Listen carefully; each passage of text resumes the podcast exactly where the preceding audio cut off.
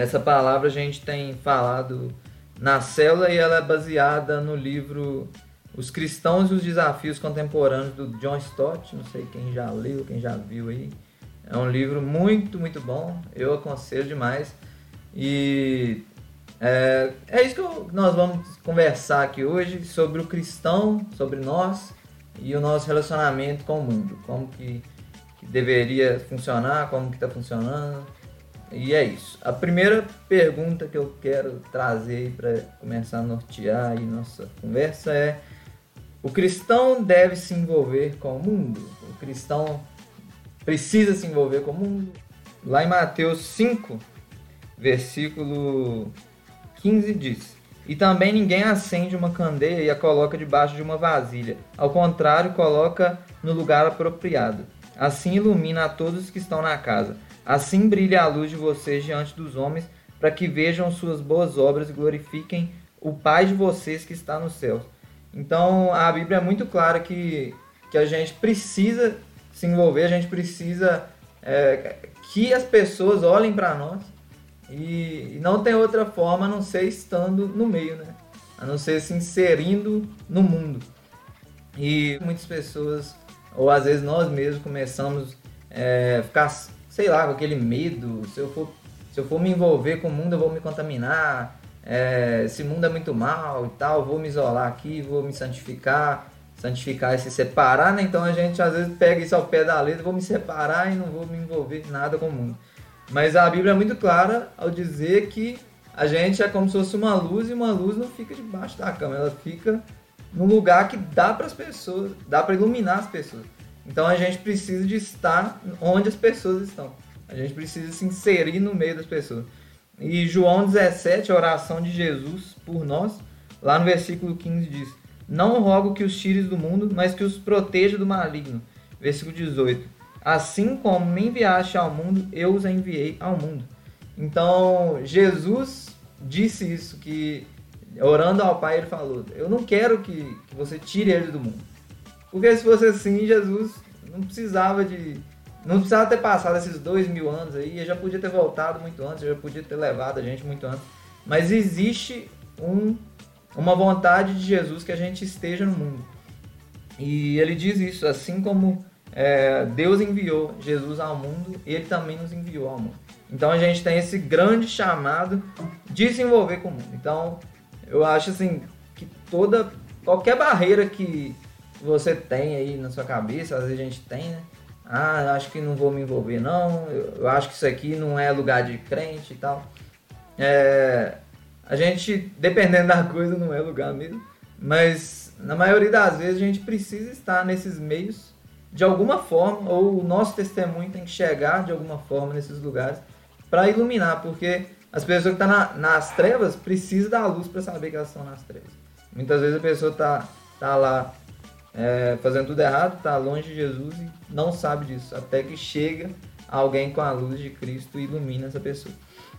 Então, o nosso papel é se envolver sim com o mundo, a Bíblia traz muita coisa sobre isso.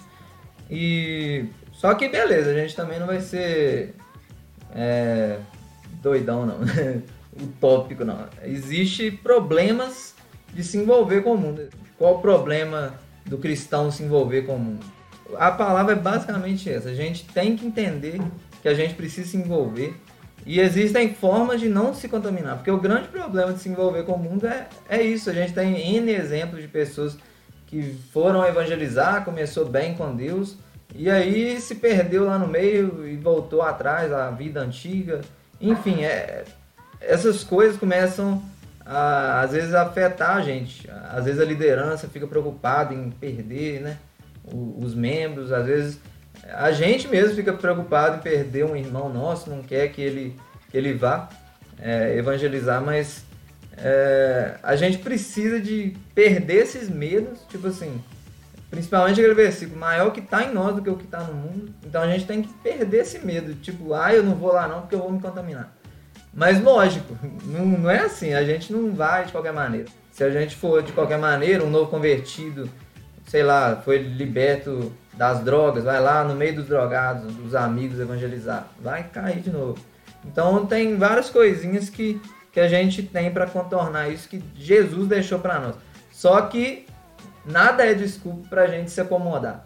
Hoje o que eu mais percebo é estamos sim preparados, mas ficamos acomodados de, atrás do, da desculpa de que não estamos preparados. É o que eu mais percebo. Não, melhor não ir porque senão a gente vai se contaminar. Ah, não, melhor não ir e tal, acho que eu não estou preparado. E um, um grande texto que me motiva quanto a isso é quando Jesus libertou os demônios daquele gadareno, estava com a legião de demônios nele, e logo depois dele ter libertado, ele disse: vá anunciar, é, vá pregar. Então, e o, o ex-endemoniado, ele, o gadareno, ele pediu Jesus: eu quero ir com você, deixa eu ir com você. Jesus disse: não, vá, volte para sua cidade e conte sobre isso. E, ou seja, Jesus acabou de libertar, pensa nessa doideira. Acabou de libertar o cara endemoniado e já falou, pode ir, vai pregar. Então, às, às vezes a gente exagera. Eu acho que a gente está muito mais desequilibrado para esse lado de preocupação excessiva. A gente só está preocupado que nós vamos contaminar. Meu Deus, não podemos fazer nada. É, não podemos sair, não podemos nos envolver com o mundo. E, enfim, esse é um problema mesmo se contaminar. Mas então, como não se contaminar? É, o que a Bíblia nos traz é ter a mente de Cristo em nós. É a forma da gente não se contaminar é ter a mente de Cristo. Lá em Romanos 12, versículo super famoso aí, né? Romanos 12, 2 diz: Não se amoldem ao padrão desse mundo, mas transformem-se pela renovação da mente para que sejam capazes de experimentar e comprovar a boa, perfeita e agradável vontade de Deus. Filipenses 4, é, Filipenses 2, versículo 5, diz também: Seja a atitude de vocês a mesma de Cristo Jesus. E 1 Coríntios 2, 16 diz: é, Quem conheceu a mente do Senhor para que possa instruí-lo? Nós, porém, temos a mente de Cristo. Eu acho que isso precisa encorajar a gente. O que, que Jesus diz para nós? Que a gente tem a mente de Cristo. Que para a gente não se conformar com o que o mundo vive. Então a única forma de a gente ir para o mundo sem se conformar com a forma que o mundo está vivendo, com, com o que é o mundo, é tendo a mente de Cristo em nós. A renovação da nossa mente, trocar mesmo de mentalidade, é a única forma de a gente ir para o mundo sem se contaminar. Então, mesmo o novo convertido ali, ele, se ele entender isso, ele, ele entender mesmo, receber do Espírito Santo essa mentalidade de Cristo, se alimentar da palavra e deixar que essa mentalidade de Cristo, a mente de Cristo, é, seja trocada mesmo, seja um novo homem, uma nova mente, ele não vai ter inclinação, ele vai pode até ter tentações, mas ele não vai querer voltar para aquela vida antiga porque ele já não pensa mais com aquela mentalidade antiga, ele tem a nova mente. E quando a gente é nova criatura, as coisas velhas já passaram e tudo se fez novo. E uma coisa é ser equilibrados. É, porque às vezes a gente, pelo desequilíbrio, a gente desanima. Por exemplo, às vezes a gente fala, não, esse mundo já era mesmo. Ah, eu não tenho ânimo nenhum de pregar, eu acho que já estamos no fim dos tempos mesmo. A Bíblia diz que o que é sujo vai sujar mais ainda, e o mundo jaz do maligno, e é isso mesmo, vai piorar, vai vir a guerra mesmo, vai vir coisas terríveis. E eu percebo que isso causa um grande desequilíbrio para muitos de nós, que a gente começa a ficar pessimista com tudo. A gente acha que o mundo não vai mudar, que não tem jeito, e não prega por causa disso. Não se envolve também na, é, em questões do mundo também. A gente precisa de advogados, de policiais cristãos, a gente precisa de políticos cristãos, a gente precisa de, de cristão em todo canto da sociedade, professores. É, e quando, quando o cristão começa a falar, não, não vou me envolver com isso não, acho que isso não é lugar de cristão, ah, eu acho que política não tem jeito mesmo, nada vai mudar e tal. E vai desequilibrando a gente. E o que acontece? O diabo acaba dominando nessas áreas. Quando o cristão é, deixa de ser luz, as trevas dominam. É isso que acontece. Agora, quando chega a luz, as trevas vazam, né? E então a gente precisa ser equilibrado, não não ficar pessimista demais e também não ser tolo, né? Não ser bobo demais, achar que, que é de qualquer maneira, né? Achar que você pode mesmo. O, o cara acabou de sair das drogas e já pode voltar lá pro meio dos drogados para pregar, esse tipo de coisa. Então, é o equilíbrio que é o principal. É você saber da sua fraqueza, você fala, eu sei que eu não dou conta de ir lá no Nicoloco pregar, então eu não vou, pronto. Agora, você, o outro lado é que a gente, que eu percebo pelo menos, né? É que a gente às vezes pende mais, é, ah, esses jovens não querem saber de Deus é nada, estão lá na bebedeira, para que, que eu vou lá pregar? Então, é um grande desequilíbrio. Um tá muito para um lado, outro tá muito para o outro, e a gente acaba não se envolvendo e as trevas vêm dominando. Lá em 1 Tessalonicenses 1, 9, diz: Pois eles mesmos relatam de que maneira vocês nos receberam e como se voltaram para Deus, deixando os ídolos a fim de servir ao Deus vivo e verdadeiro, e esperar do céu seu Filho, a quem ressuscitou dos mortos, Jesus, que nos livra da ira que há de vir. É, aqui esse, esse pequeno trechinho aqui traz duas coisas. Uma coisa é servir e a outra coisa é esperar. Ou seja, uma coisa é uma ação, eu vou, vou servir, e a outra coisa é, não, vou ficar, vou, vou esperar. Então a gente precisa exatamente desse equilíbrio. A gente precisa esperar a volta de Jesus. A gente sabe que o mundo vai ser perfeito quando? Quando Jesus voltar e transformar tudo. Mas isso não pode deixar a gente se acomodar. Às vezes isso faz a gente se acomodar, né? É, ah, o mundo não vai transformar só quando Jesus voltar mesmo. Então eu vou me acomodar aqui, vou esperar Jesus voltar. Se fosse assim, Jesus não ia querer que a gente ficasse no mundo. Ele quer que a gente fique no mundo para servir as pessoas, para servir a Ele. Então a gente precisa servir é, mesmo avançar, fazer, se envolver mesmo no mundo e esperar também, não, não achar que, que é de qualquer maneira. Enfim, esse é o texto que eu queria trazer.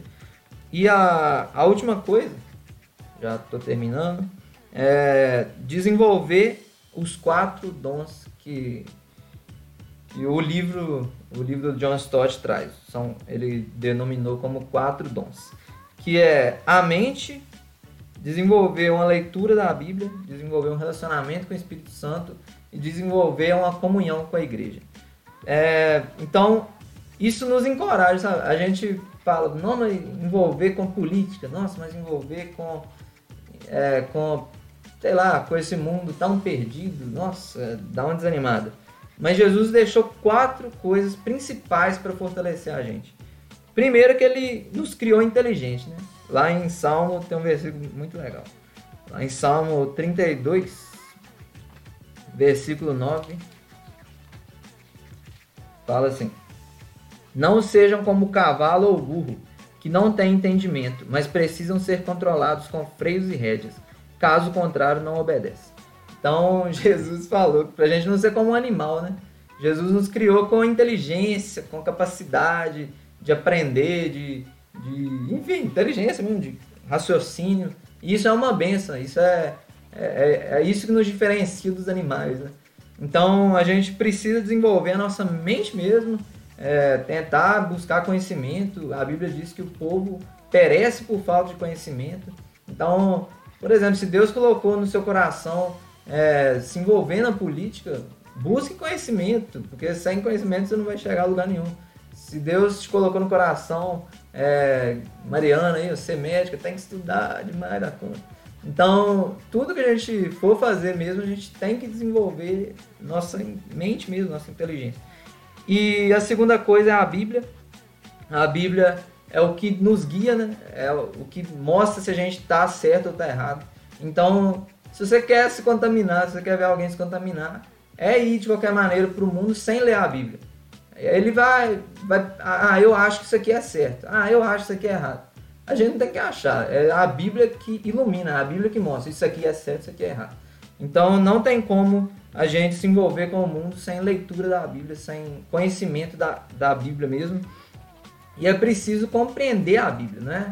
Não é só ler também de qualquer maneira tem que compreender. Então, é, um conselho muito grande é procurar não só ler de qualquer maneira, mas ler meditando, o que a Bíblia sempre diz, buscar pregações, é, se envolver com discipulado, não sei se todos são discipulados, para tirar dúvidas, para conversar sobre a Bíblia, é, fazer curso de teologia, qualquer coisa.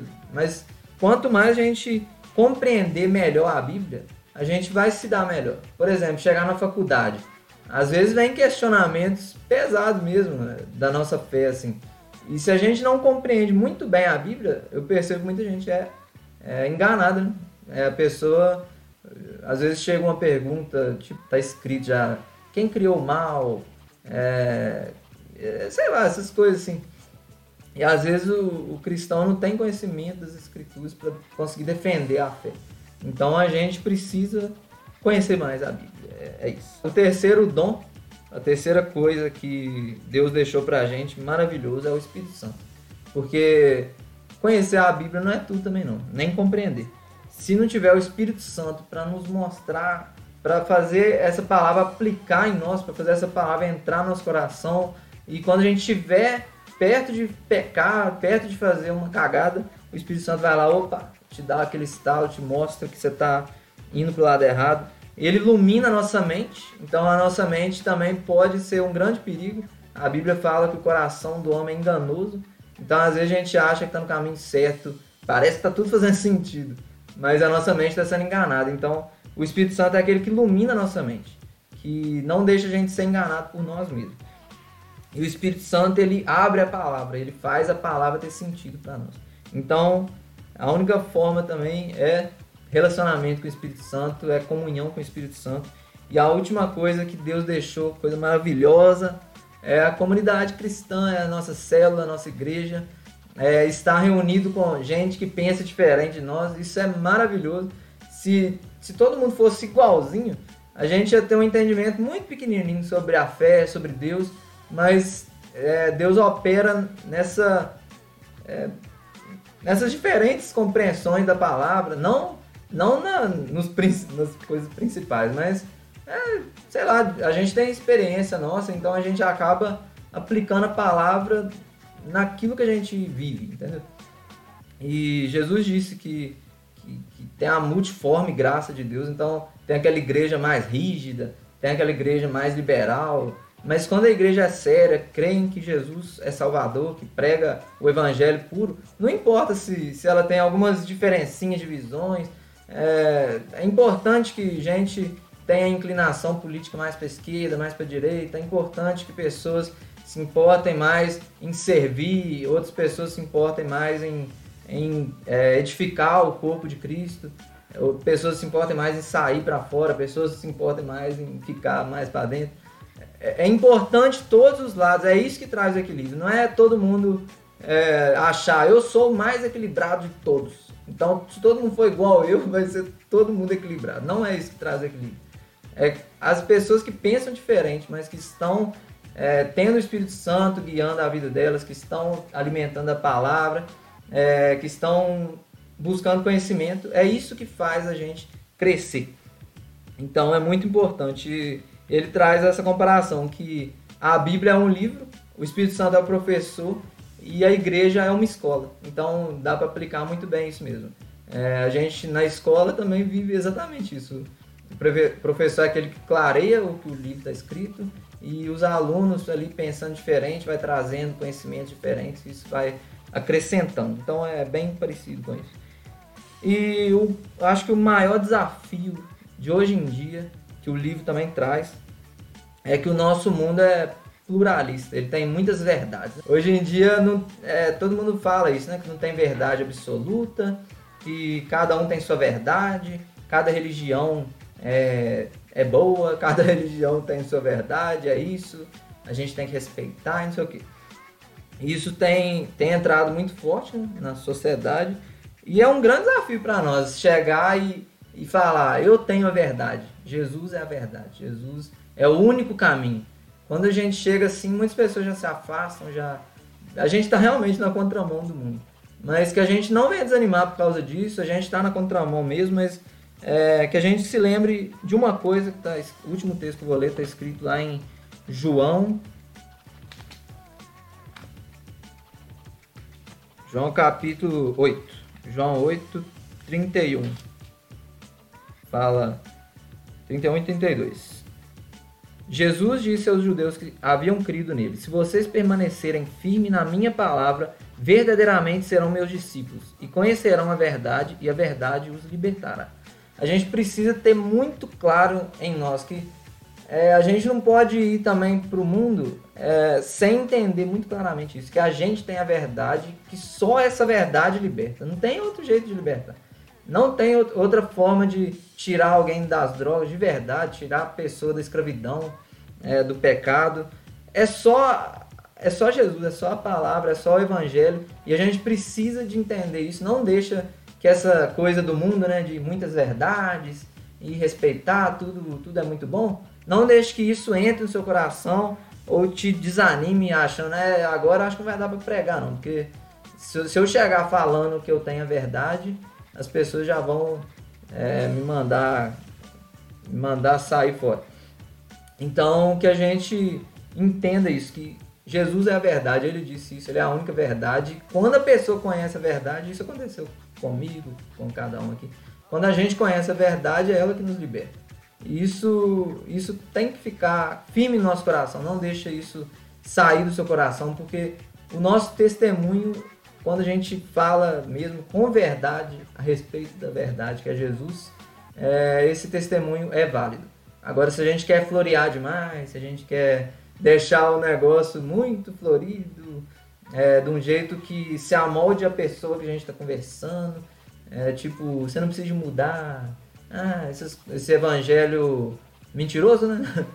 É, isso não liberta ninguém. A pessoa pode falar, achar Jesus legal, achar a igreja legal, mas ela não vai ser salva de verdade, ela não vai ser liberta de verdade. A única forma das pessoas serem libertas é a verdade pura, o evangelho puro. Então, a gente não se afaste do evangelho puro, mas que a gente se envolva com o mundo. Eu acho que a principal coisa que Deus tem me incomodado muito mesmo é sobre a gente não estar se envolvendo com o mundo. Eu acho que é uma constatação, a gente precisa perceber isso e ver o que está causando na gente isso, esse afastamento, se é pessimismo, achar que o mundo não tem jeito, ou se a gente está acomodado porque acha que ah, Jesus vai voltar, acho que é isso mesmo, e eu estou bem com Jesus.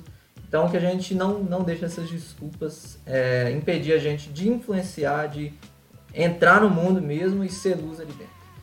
É isso, a gente tendo a mente de Cristo, sendo equilibrado, e tendo uma mente melhorada, ler a Bíblia, ter relacionamento com o Espírito Santo, comunhão com a igreja, a gente vai ser influente no mundo, a gente vai fazer diferença. E eu queria agradecer muito aí a oportunidade. Deus abençoe todos aí.